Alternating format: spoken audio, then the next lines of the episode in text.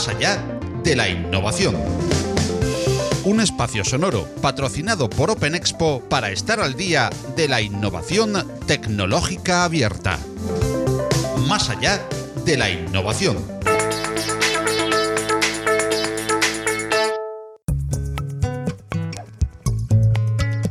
La primera de las entrevistas del año 2021 en Más allá de la innovación tiene como protagonista a uno de los referentes en innovación disruptiva. Pau García Milá es un emprendedor en serie, nacido en Barcelona en 1987. Fundó su primera empresa a los 17 años, que fue posteriormente adquirida por Telefónica. Ha sido nombrado innovador del año en 2011 por la publicación del MIT Technology Review 35 y es ganador del premio Princesa de Girona Empresa 2010. Hoy en día, Pau desarrolla su trabajo en su última empresa, Idea Foster, que en 2018 fue adquirida por Cambia, empresa del grupo Advent International. En paralelo, coordina conferencias sobre innovación, éxito y fracaso con la docencia en ESADE, donde es profesor del máster en Digital Business. Es un placer y un honor tener con nosotros, en Más allá de la innovación, a Pau García Milá.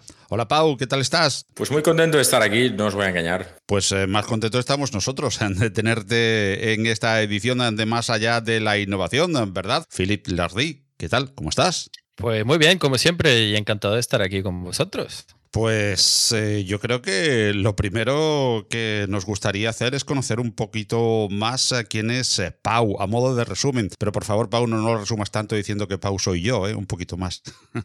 pues, pues mira, me has quitado la respuesta. Yo diría que Pau es mm, un tipo de Barcelona de 33 años, muy buena cosecha, el año 87 yo creo que generó buena, buena cosecha. Nací el día antes o el día después de Leo Messi, compartimos poco más de nuestro aniversario, la cuenta bancaria no la compartimos, y, tengo tres hijos, esto creo que también lo comparto con Messi, fíjate, ¿eh? debería haberme dedicado al, al fútbol. Tengo tres hijos de 5, 2 y un recién nacido, y aparte de eso, pues me dedico a. Hace 15 años que me dedico a montar proyectos. He montado proyectos open source, he montado proyectos de empresa que crea software cerrado, he montado consultoras, una red social, muchos fracasos y algún éxito. La última idea Foster, que se vendió en el año 2018 a una empresa del grupo Advent International. ¿Sigue todo por hacer? ¿O se ha hecho ya algo desde que salió tu libro con este mismo título Sigue todo por hacer? Pues desde que hice Está todo por hacer. De hecho, sigue, diría que sigue, pero el libro originalmente se llamaba Está todo por hacer. Y, yo creo que, sigue bastante. De hecho, yo creo que hay más por hacer ahora por culpa de esta maldita pandemia que, cuando lo, escribí. ha llovido mucho, ¿eh? Hablamos de un libro que salió hace 10 años y que de alguna forma fue como un ejercicio para mí para publicar algo más largo de lo que a mí me encantaba escribir, que eran artículos o, posts, intentando dar un mensaje a, mucha gente joven que en ese momento leía sobre nosotros, porque hubo una época en España que, había, éramos pocos emprendedores y al final siempre salíamos los mismos, pues esa gente que de alguna forma nos miraba como, espejo referente, pues intentar congregarlo todo, conjuntarlo todo en un lugar con lo que a mí me habría gustado que me dijeran cuando empecé. Y yo creo que sigue todo por hacer, pero es que ahora el mundo se ha roto y hay que volver a encontrar las piezas y a montarlas. Oye, y hablabas de referente. ¿Y quién fueron los tuyos? Es decir, que si no había referentes en este momento, ¿eras tú propio mm. referente? No, ¿quién fue tu referente en este momento? Tenía, tenía muchísimos referentes de muchos ámbitos. En el software libre en el mundo, Manuel Sarasa, uno de los fundadores de Open Bravo. Eh, también cuando empecé Didacli, que era de los, eh, de los emprendedores con los que yo siempre intentaba aprender de, de su historia. Me acuerdo que eh, leía mucho sobre Silicon Valley, pues, pues Steve Jobs, cómo había hecho, cómo pensaba. Pues bueno, al final referentes hay muchísimos también del mundo artístico. Eh, era muy fan de un músico que hoy tengo la suerte de ser muy, muy amigo suyo, que es Rafa Pons, con lo cual también era un referente en el mundo artístico porque era de alguna forma un emprendedor dentro del mundo artístico, eh, porque es abogado y dejó la carrera para, bueno, de hecho la acabó le dieron el título y se fue a cantar con una guitarra al metro y hoy pues llena, llena eh, salas de concierto bastante grandes. Entonces, bueno, referentes podría, podría seguir, pero de muchos ámbitos y muy mezclados. Y usaba sus aprendizajes en donde no tocaba, el de un músico en una empresa, el de una empresa en, un músico no, porque no, no, no hago música, pero ya me entendéis. Bueno, y ahora mismo en el briefing anterior que hacemos eh, Filip y yo, cuando hablamos con un invitado, pues eh, me tocaba más o menos a mí hacer la tercera. Pero se la voy a dejar a Filip porque va a saber pronunciar mejor algo que dice como Renault o algo así. Cuando oigan algo parecido es Renault, hombre, que digo para aclararlo para los españoles. Sí, sí, se dice Renault, ¿no? no, Renaulte. Renault. Así que, te, la, dejo para ti que la vas a abordar por eso, ¿eh? Que sí, sí. A ver, sabemos que hace ya un tiempecillo hiciste un programa y cuando hiciste un, un Renault, un Renault, Renault Zoe, y pues, pues, fue un viaje de, este oeste. ¿Y qué es de esta aventura? ¿Qué fue? ¿Qué, qué sacaste? ¿Cómo, ¿Cómo salió? Cuéntanos.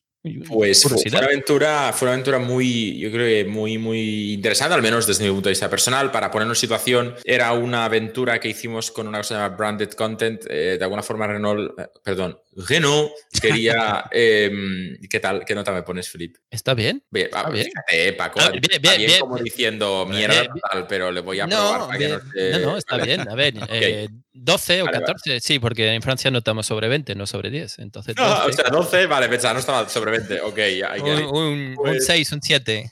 Bien, bien, bien, pues fatal. Entonces, eh, simplemente fue una acción de brand content eh, que, se marcaba en un programa de televisión, se llama En el aire, con Andreu Buenafuente, y, la, y el objetivo, el reto, yo propuse como acción a la redacción del programa que me gustaría demostrar que los coches eléctricos, insisto, hace bastantes años, ahora está más que aceptado, pero antes del mundo Tesla y que llegaran a España los primeros, pues que con un coche eléctrico se podía cruzar el país. Y les gustó mucho la idea, empezaron a hablar con algunas marcas que tenían los primeros modelos de coches eléctricos y aquí a, a Genu le interesó y, dijo, pues ok, os voy, a, os voy a apoyar. Entonces la aventura consistía en salir de una punta de España, de Barcelona en este caso, e irnos al fin del mundo. Se llamaba viaje al fin del mundo porque era hasta Finisterre, por eso lo del fin del mundo, que es la punta más al oeste de la, de, la parte peninsular de España, eh, sin contar obviamente las, las, las Islas Canarias, pero al final de alguna forma era muy interesante porque implicaba hacer más de mil kilómetros en coche eléctrico, la idea era sin dinero para recargas, no había puntos de recarga en la calle en prácticamente ningún pueblo ni ciudad y la gracia era que se podía enchufar en cualquier enchufe, con lo cual íbamos con las cámaras, íbamos pidiendo a la gente eh, en cada pueblo que nos dejara cargar un poco y a cambio pues hacíamos cosas y esto eran píldoras de vídeo que se iban viendo por todo el, el programa. Entonces fue una aventura bonita porque fue real y sobre todo porque la íbamos explicando en directo y había un foro que yo le guardo mucho cariño que se llama Foro Coches Eléctricos, que todavía hoy lo leo,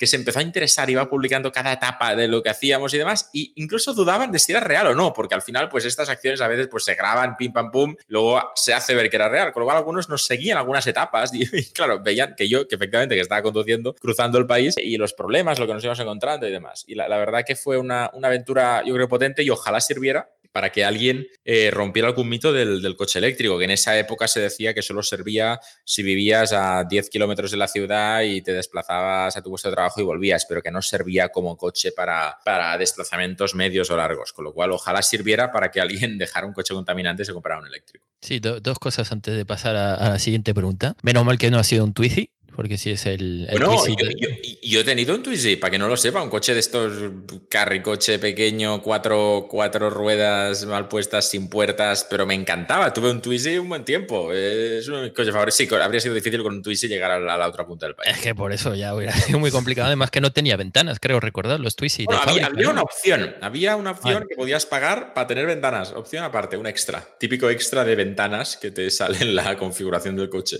¿Y sabes que este proyecto luego lo sacaron en eh, open source, el Twizy? Y, y, ha, ha, sido el inicio del proyecto, creo que se llama POM de Renault. Y creo que ahora, bueno, es parte de OS Vehicle, que ha cambiado de nombre y que ahora se llama Open Source Vehicle. Bueno, no. Ha, pasado en el mundo, en el mundo libre. pues no sabía, no sabía, lo voy a buscar. Gracias. Sí, sí, búscalo. Y, y, segunda, segunda pregunta, ¿qué coche tienes ahora? He, ido cambiando bastante y me mola, me, me, gusta mucho un mundo que a los que nos gusta somos unos frikis de esto, que son las, las camper. Entonces he tenido una Volkswagen California dos modelos y muy feliz con mis Californias. Y después en la última, antes de que saliera la renovación 6.1, que es la actual, que me encanta porque la han llenado de tecnología, la anterior, la 6, iba en punto justa y cambiamos por una Mercedes V V en formato camper, que no es la Marco Polo, pero se le parece, tiene mesa y demás, y nos encanta. Y, ahora con tres niños, pues obviamente se agradece el espacio, pero incluso sin niños, soy un friki de las, de las camper. Cuando estuvimos en Nueva Zelanda hace unos meses, eh, estuvimos en una autocaravana cruzando el país con una experiencia brutal para los niños y para nosotros. ¿Y a tu coche le dices ya hola Mercedes, hola Google o todavía no?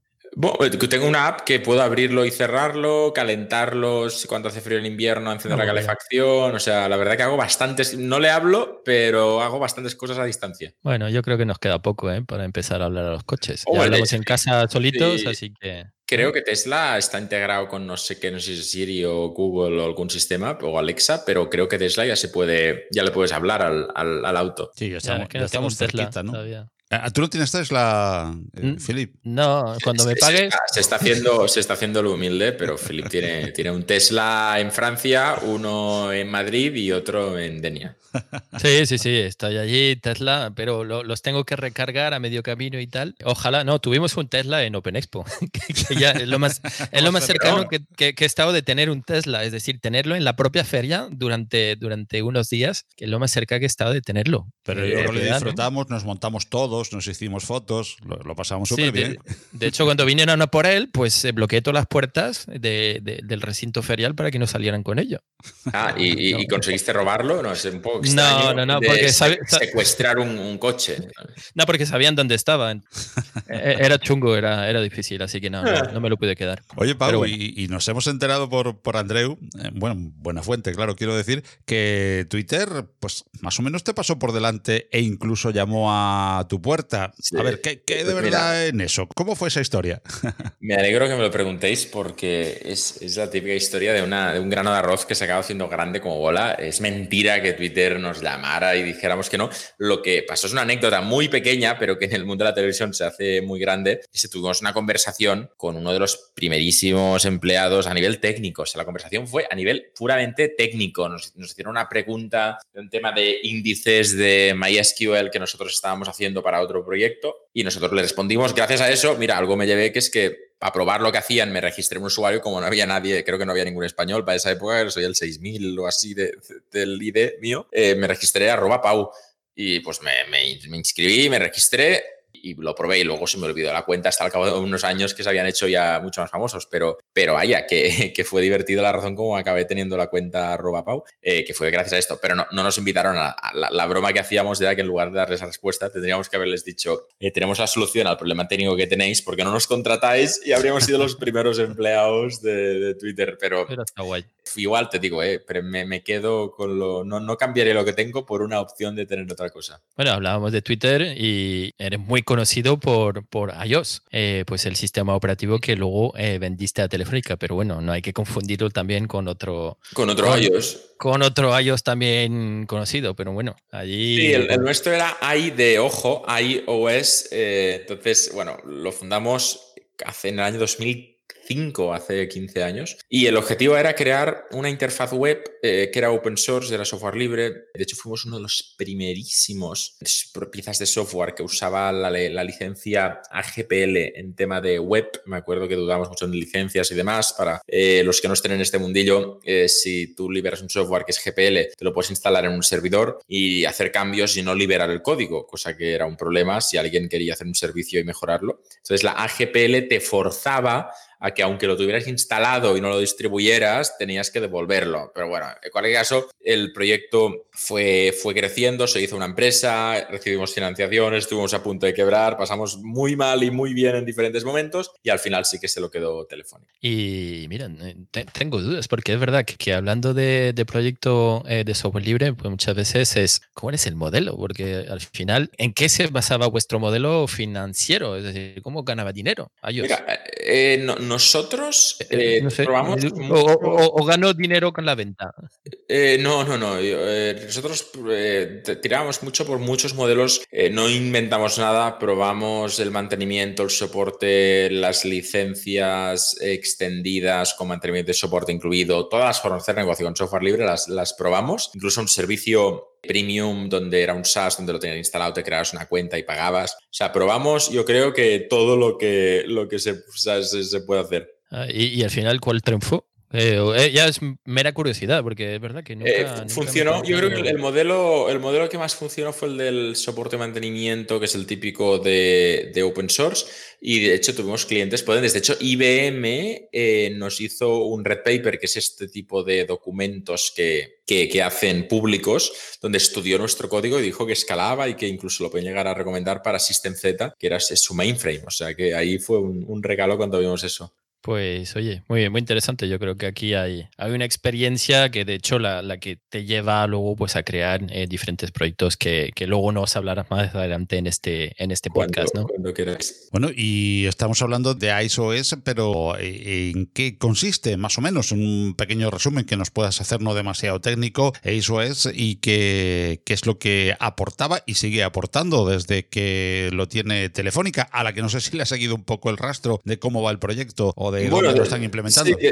de hecho, hasta 2016 lo mantuvieron con una marca independiente, que era muy fácil seguir el rastro, tenían web y demás. En 2016 hubo toda una reestructuración en el grupo y absorbieron la marca, dejaron de comercializarlo como marca independiente y ahí ya, obviamente, pues pedí el rastro también porque yo me fui el mismo día que se anunció a venta, unas semanas después quizás, pero vaya, que en ese momento entonces seguí eh, mi propio camino y fundé Idea Foster. Pero, pero ya os digo, fue una época intensa, pero que la recuerdo con mucho cariño. Eh, yo me gustaría tener una serie de consejos o, qué consejos eh, hubieras dado pues a los directivos de BlackBerry, de Nokia, de Kodak o de muchísimas otras empresas que han sido relegados pues a un segundo a un segundo plano. ¿Qué lecciones podemos extraer de, de lo que pasó? Pues de hecho, yo más que dar consejo les pediría consejo. Yo creo que todas estas marcas que, que fueron algo gigante y lo dejaran de ser, mm, a veces las miramos por su destino y no por el, por el camino. Yo creo que estas marcas hicieron innovaciones brutales. Eh, Nokia hizo lo que nadie ha hecho en innovación en telefonía móvil en toda la historia, yo creo. Eh, incluso podríamos poner a la altura de Apple o, Samsung. Eh, BlackBerry igual. O sea que al final el problema es que en este mundo cometes un error de no subir tan la tendencia. BlackBerry no quiso renunciar al teclado eh, físico, Nokia no quiso ampliar mucho las, las pantallas, pero a la vez minimizar el cuerpo. Entonces, asociamos mucho el resultado nuestras sensaciones con una marca por cómo han acabado y no por todo lo que han hecho, con lo cual yo ojalá les pudiera pedir consejo yo a ellos sobre cómo hacer ciertas cosas, porque creo que todos podemos aprender mucho en positivo de las cosas que hicieron bien, empresas como Nokia o, BlackBerry. ¿Y qué lecciones eh, podríamos, aparte de las que has comentado rápidamente, qué lecciones podríamos extraer de esa caída tan rápida, tan, tan en picado? Bueno, yo, yo creo que caídas como Nokia o BlackBerry eh, son ejemplos de que las grandes empresas muchas veces se enfocan exclusivamente en, el ranking y en cómo llegar al número uno. Y cuando son líderes eh, y lo consiguen, se les olvida completamente cómo han llegado allí. Es decir, hay, muchas métricas, por ejemplo, el time to prototype, eh, cuánto tiempo tardan a prototipar y sacar productos disruptivos de novedad. El mismo Apple, Apple que sacó el primer iPhone, que era una disrupción brutal, que luego sacó varios modelos con ciertas disrupciones hace tiempo que nos saca un teléfono disruptivo. ¿Qué, diferencia hay del iPhone 12 al, al, 11? Mejor cámara, el escáner LIDAR en el punto Pro, que es igual ahí lo más disruptivo, y, y, poco más. O sea, que al final incluso los gigantes como Apple o Samsung les cuesta horrores crear algo totalmente disruptivo. Igual el Samsung Galaxy Fold podría serlo. Yo soy fanboy de Apple, ¿eh? todo lo que tengo es, Apple, pero eh, me doy cuenta que ahora mismo Samsung está, está probando, o al menos visibilizando lo que está probando más que Apple. Entonces yo creo que, que BlackBerry, Nokia y demás de alguna forma perdieron ese apetito por sacar cosas porque querían vender y aprovechar el momento cuando eran los número uno. Pero de nuevo, creo que es, que es imposible darles lecciones a empresas que han conseguido tanto simplemente porque de repente tuvieron una, una caída fuerte. Ahora BlackBerry dicen que está triunfando en temas de Internet de las Cosas y dentro de coches, con lo cual igual acabará siendo una marca muy potente en otro sector. De, y a nuestros hijos les, les diremos, BlackBerry antes hacía teléfonos y nos dirán, ¿pero qué dices? Porque ellos los conocerán por otro, por otro tema totalmente distinto. Sí, es verdad. Como un presidente que fue actor o alguna cosa de estas también. Ah, igual, Schwarzenegger, sí, sí, por ejemplo. Donald sí. Trump. Sí, sí, sí. Prefiero, intento no mencionar demasiado a Trump, por lo cual eh, asumo que habláis de Schwarzenegger. Que mm, no, hablaba mucho más, mucho antes. Yo creo que ni tú ni yo habíamos nacido, así que, ah. hablaba más lejos todavía. Que, oye, em, y, entonces, eh, ¿tú opinas que las empresas, estas empresas grandes, eh, bueno, más que opinar, tal vez es una palabra muy grande, ¿no? Pero deberían de hacer moonshot en continuo, moonshot thinking en continuo, es decir, siempre estar buscando algo disruptivo para estar eh, en esta primera línea, si no, al final pasarán, pasarán, pasarán y, se irá poco a poco desvaneciendo su, su, posición, ¿no? Como puede pasar con Apple y tal vez su iPhone 12, 13, 15, 20 o, los que salgan. Sí, de hecho es que al, final, al final, eh, empresas que han creado disrupciones enormes en sus mercados, no hay tantas. Es decir, eh, incluso en, muchas, en muchísimos sectores. Nokia lo hizo, BlackBerry lo hizo, pero si salimos de este mundo, sabemos que sea el automóvil, Tesla metió muchísima innovación que no era en el coche eléctrico, yo creo. ¿eh? Igual fueron uno de los primeros en popularizarlo, pero esto existe desde antes de que naciéramos ninguno de nosotros. Pero en cambio, se atrevió en temas como poner una pantalla central de 15 pulgadas. Todas las marcas, Audi, BMW, los grandes grupos, tenían hace, seguro, hace décadas, pruebas con pantallas enormes, pero no las ponían. A cada generación, cada dos o tres años, iban poniendo un inch más, una, una pulgada más en las pantallas, pasaban de 4 a 5, de 5 a 6. De repente viene alguien y les pone una pantalla de 15 pulgadas y les rompe los planes, porque de repente los nuevos ya empiezan a llevar pantallas de 12, de 15, tienen que ponerse a la altura.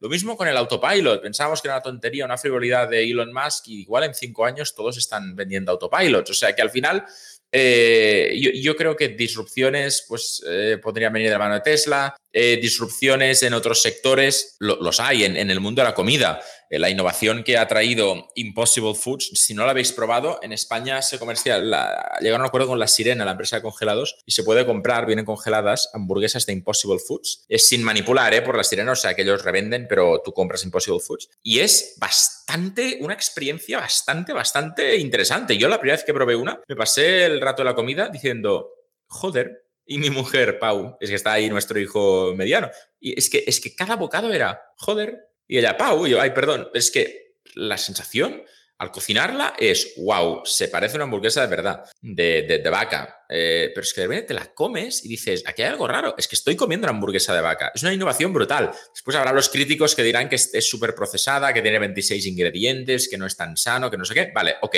No entro en si es sano o no, no entro en si es procesado o no. Lo que digo es que es una opción vegana que cuida más el planeta seguramente que consumir un kilo de carne por el CO2 que, se necesita y que emite el hacerlo y que el sabor, os digo yo, que si le ponéis 10 hamburguesas a 10 personas y unas Impossible Foods, no todas van a, van a adivinar cuál es. O sea que innovaciones disruptivas hay muchísimas en todos los sectores y a veces hay que ser valiente para hacerlo. En España, por ejemplo, el mundo de los eventos, Open Expo, está innovando y, creando disrupción brutal. Muchas gracias.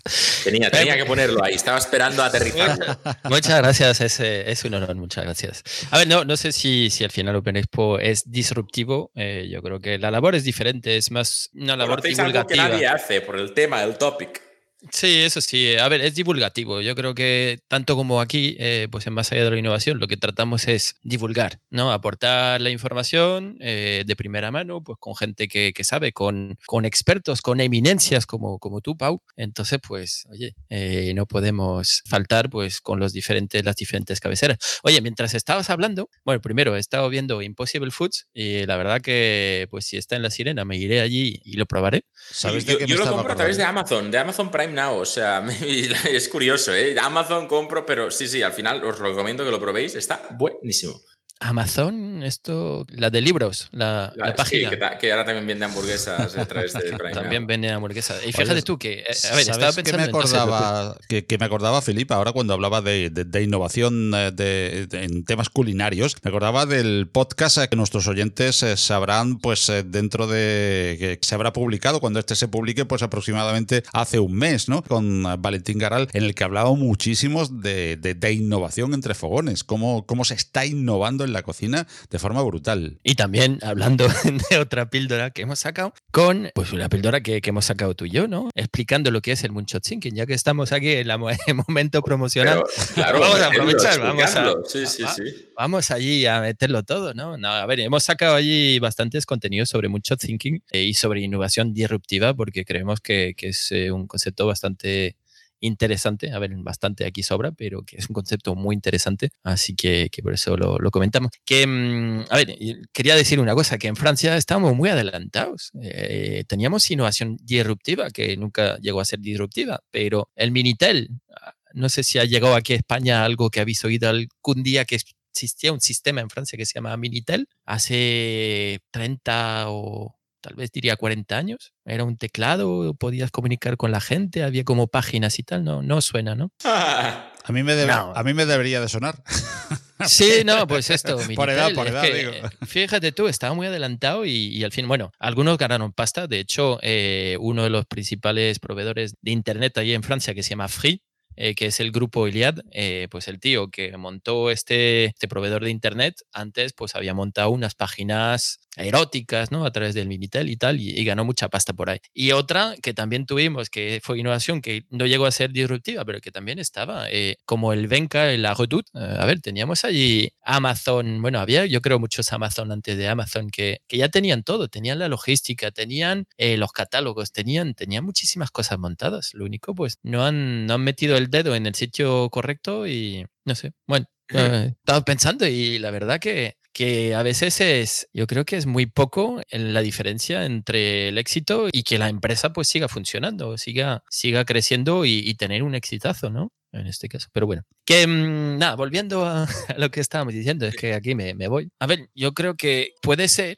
que uno de los temas que, que, hablaste en algunas de las conferencias que, que dabas, porque has dado y, y, yo creo que sigues dando muchas eh, conferencias y entrevistas, Pau, eh, que es ACT like a startup, que sería en español, eh, actúa como una startup. Y yo hmm. creo que esto define muy bien, ¿no? Lo que ya no hacen las grandes empresas o lo que no pueden hacer, ¿no? Las grandes empresas. Yo, yo creo que a nivel de voluntad y de marketing sí que está el intentar actuar como startups o al menos decir que lo hacen.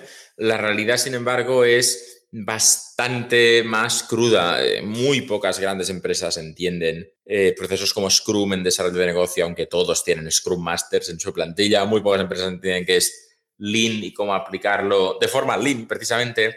La gran mayoría, cuando se mete en un proceso de innovación rápida, acaba entrando en parálisis por análisis, se quedan bloqueados, no entienden el concepto de fracasar rápido y fracasar barato y que el 80% de lo que haga se va a ir a la basura o sea que al final eh, les falla más el espíritu que la capacidad, porque tienen gente buenísima, buenísima, que podría hacerlo. Sin embargo, el problema es que si no hay una alineación desde arriba eh, sobre objetivos que se busca y, metodologías, pues obviamente mm, es imposible hacerlo desde abajo, desde el medio. O sea que al final yo, yo creo que es más un problema de dirección y de decisión que no de capacidad. Fíjate tú que creo que cada uno de los podcasts que estamos grabando eh, desde hace un par de meses o tres mm, sale cada vez pues eh, Scrum, metodologías, metodologías eh, ágil. En este caso no, no lo has dicho, yo creo la, la palabra ágil, pero has, has hablado de Lean. Creo que tenemos que potenciar un poquito más este, este tema. De hecho, tenemos una cabecera con, con Rosa que se llama Producto Digital yo creo que,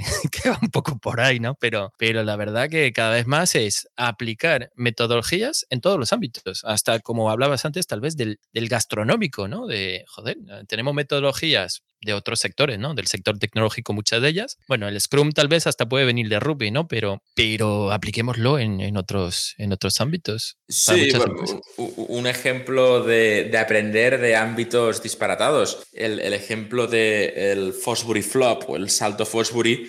Eh, Dick Fosbury empezó a saltar distinto, saltaba para atrás en, el, en el, la modalidad olímpica del salto de altura y la gente se reía de él en el colegio. Decían, ¿quién es ese borracho? Porque para saltar para atrás primero tienes que irte de lado. Tienes, te vas a un lado, luego vuelves, enderezas y acabas saltando. Y se reían de él diciendo que era un borracho porque en lugar de ir recto, pues se iba para un lado y luego volvía y saltaba del revés. Y el que se reían de él y le insultaban, de repente fue campeón y acabó creando el Fosbury Flop. Lo divertido es que al cabo de tres Olimpiadas, después de él, ya nadie saltaba como se llevaba saltando cientos de años y todo el mundo había optado al Fosbury Flop. O sea que al final eh, yo creo que esto las empresas pueden aprender muchísimo de cosas, de cosas así. Sí, se puede aprender un montón.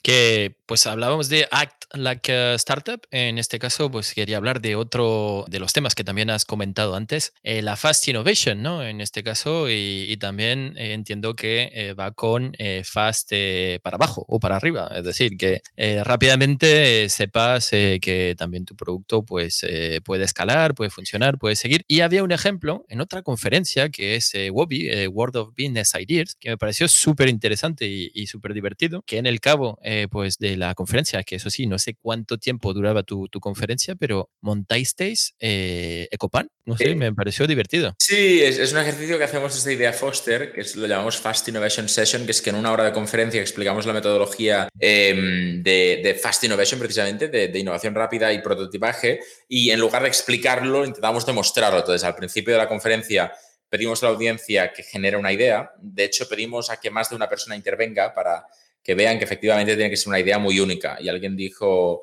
comida a domicilio, alguien dijo pan ecológico y ahí salió la idea de Ecopan. Entonces pedimos a alguien de la audiencia también que genere un nombre y un modelo de negocio. Cuando lo tenemos, conectamos con un equipo que está distribuido por el mundo. Son siete personas, hay dos programadores, un diseñador, dos, una directora de modelos de negocio y una directora de contenidos y marketing ads y empiezan a trabajar. Entonces la conferencia sigue y al cabo de media hora reconectamos y está la landing hecha, publicado, el dominio comprado, la marca en proceso y estamos a punto de lanzar una campaña en Facebook. Entonces decimos, pues mira, si pusiéramos 100 euros podríamos llegar a tanta gente mañana. Entonces, el concepto es, si en una hora de trabajo o menos y en un día podemos haber testeado una idea con 30.000 personas o 3.000 o 300, da igual, las que queráis, depende de la inversión, ¿cuánto tardáis vosotros en vuestras empresas en, en poder innovar eh, y sacar esto. Y es divertido porque la gente dice cuatro meses, pues ahí lo tenéis, se puede hacer en un día. Es una demostración divertida, pero de que las cosas realmente se pueden acelerar muchísimo si la empresa quiere. Pues avísame cuándo es la próxima y vengo a trolear allí en el público. Eh, bueno, seguro, eh,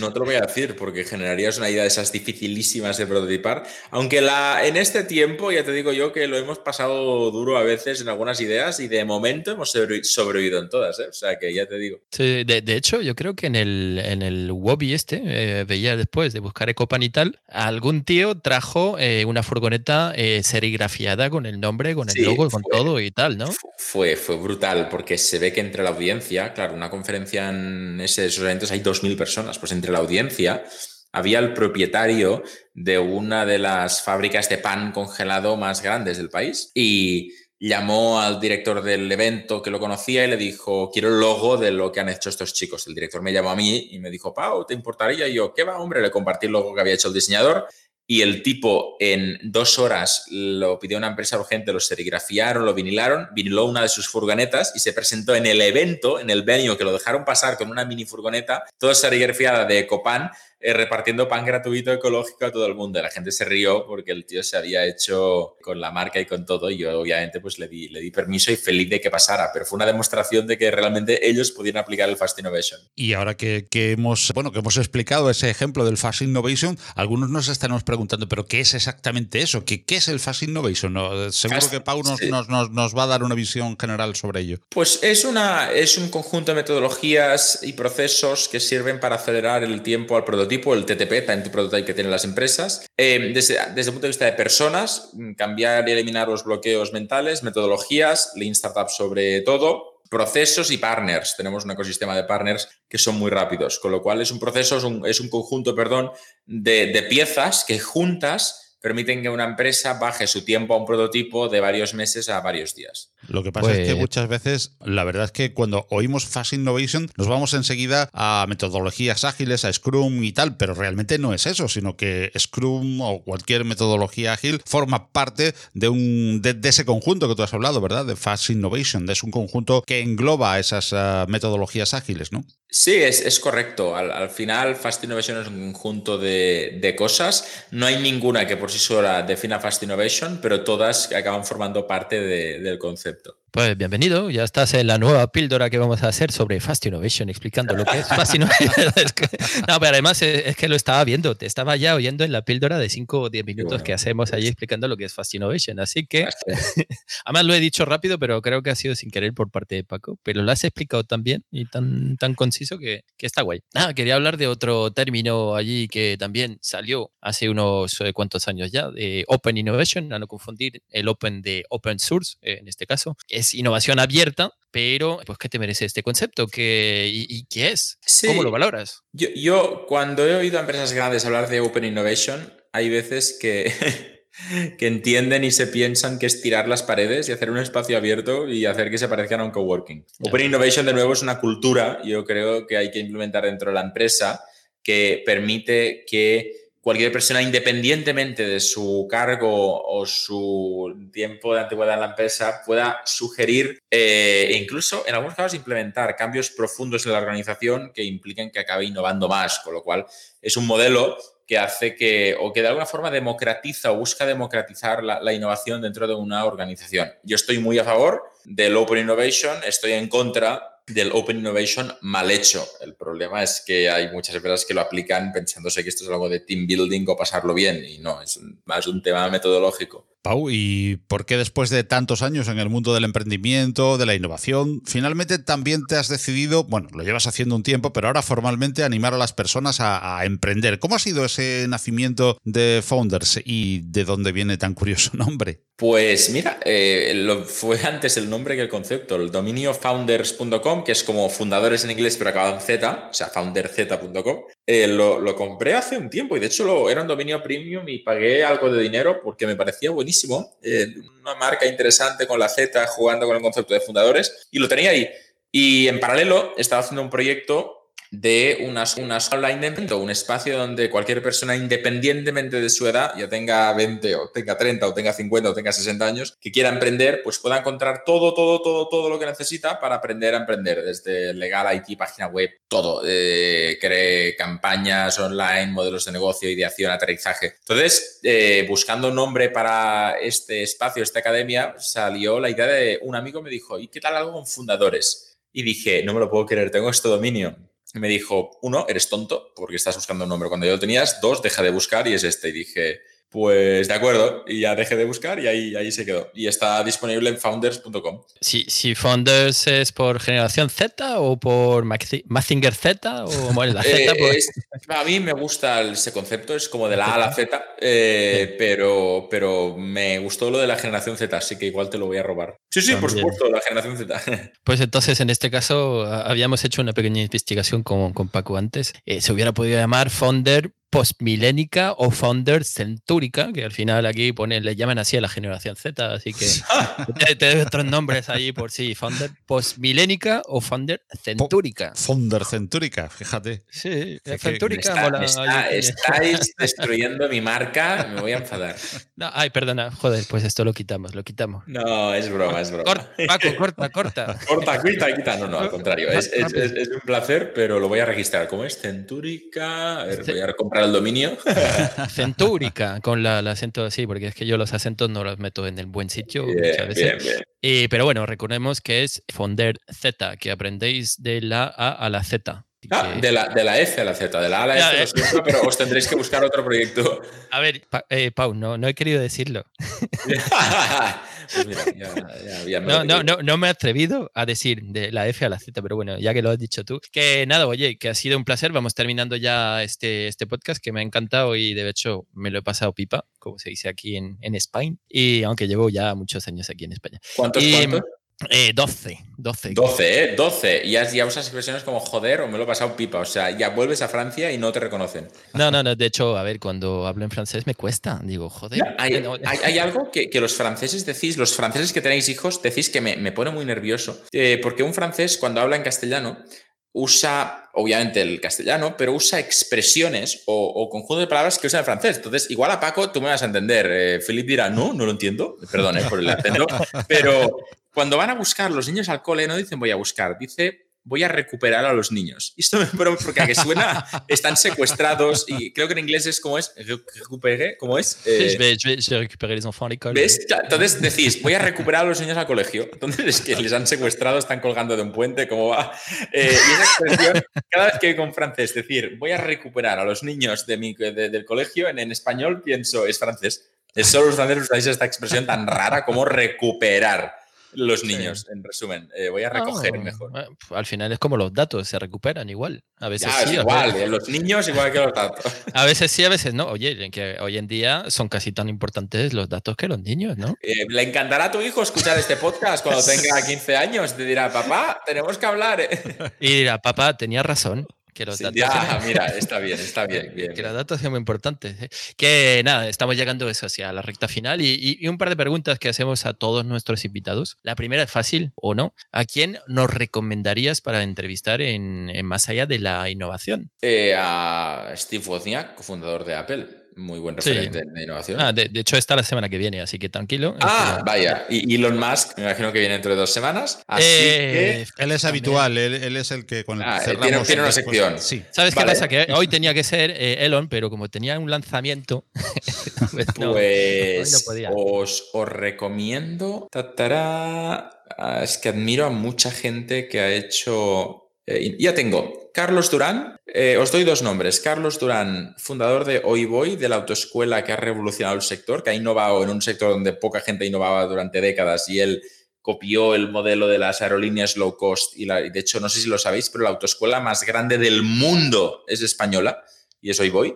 Ah, eh, tienen 200 coches, o sea, es una locura. Y sabe mucho más que yo de innovación. Y Carlota Pi, fundadora de Hola Luz, que le plantaron ah. cara a las grandes eléctricas y acabaron funcionando. Y de hecho, ella siempre cuenta en las entrevistas que empezó en una startup, que empezó en un garaje, eh, bueno, en un despacho pequeño de Barcelona Activa.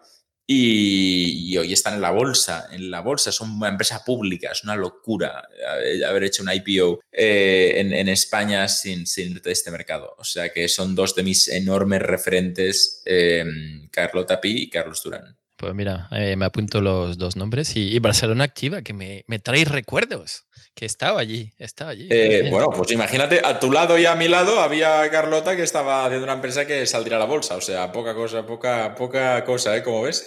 sí, sí, sí, sí, qué fuerte, qué fuerte. Y, nada, Carlos, Carlos, Carlos, eh, de, de hecho no, no lo conozco, eh, de hecho, no conocía su nombre y tal, y no sabía lo de, lo de la autoescuela. Está, está guay. Lo único, no sé si a futuro es un negocio que tiene futuro. Eh, bueno, de, hecho, si lo tiene, es suyo, porque han conseguido darle la vuelta y sobre todo han conseguido algo que es enormemente difícil en el mundo, que es hacer una innovación y que las, los otros de tu sector acaben siguiéndote cuando tú eres el nuevo. Lo ha hecho Tesla, es el ejemplo más claro, pero hoy voy lo ha hecho y poco mérito y poco crédito se le da. Sí, sí, sí, no, es, es broma ¿eh? cuando digo sí tiene futuro. A ver, tal vez a, a, unas cuantas décadas eh, seguramente haya muchos cambios. no, no estoy aquí para pinchar. hater, es el Felipe hater. Muy bien, muy bien. Vete a recuperar a tus niños al colegio, corre. no, no, no, no, Soy, soy, soy, no soy un hater. Un troll, un poco. Sí, la verdad que soy un poco troll, pero hater no. Que, oye, y la, la última em, pregunta que, que, hacemos a todos, y cada uno de vosotros tiene una definición muy, muy distinta y variopinta de, de qué es eh, la innovación. Es decir, ¿cuál sería tu definición de la palabra eh, innovación? Yo creo que innovar es hacer algo distinto es hacer algo de forma distinta de cómo se ha hecho y puede ir bien, innovación exitosa, puede ir mal, fracaso, pero si has hecho algo distinto, has innovado. Pues con esa versión de, la innovación, de, esa o esa definición que nos hace Pau sobre la innovación, nos quedamos para cerrar el podcast. Eh, Pau García Mirá, muchísimas gracias por haber estado compartiendo este tiempo en el que nos hemos reído mucho, la verdad, en el que hemos aprendido un montón y en el que, bueno, podemos extraer eh, muchísimas, y es siempre nuestra intención, muchísimas eh, lecciones de la experiencia vital de un Pau García Milán que, aunque sigue siendo un hombre muy joven, ya, trae una trayectoria larguísima. No te me cansarás pronto, ¿verdad? Podremos volver a contar contigo aquí en Más allá de la innovación. Pues yo me hago habitual. Cada vez que venga Elon y me haga un espacio en su sección, yo me meto. Perfecto. Muito obrigado, Pau. Eh, muito obrigado, muito obrigado, Felipe. Eh, é um prazer, prazer, prazer. Bueno, pues eh, muchísimas gracias, uh, Felipe. Muchísimas gracias sobre todo a nuestro invitado Pau García Milá, al que a buen seguro vamos a tener en, diferentes ocasiones, más veces aquí en, Más Allá de la Innovación, para retomar algunos temas que hemos apuntado ahí solamente, pero que merecen casi, casi todo un podcast. Muchas gracias, Pau. Un abrazo. Un abrazo. Más allá de la innovación es un proyecto divulgativo en formato podcast patrocinado por Open Expo. Suscríbete al podcast en Google Podcast, Apple Podcast, Evox, Spreaker, Spotify, audios de YouTube o visítanos, óyenos y suscríbete al feed en nuestra web más allá de la innovación.com. Si te gustan los contenidos que te ofrecemos en Más allá de la innovación, comparte con todos nuestro podcast o apóyanos con tus likes y valoraciones, ayudándonos así a crecer y poder seguir trayendo cada semana más y mejores audios alrededor de la innovación tecnológica abierta.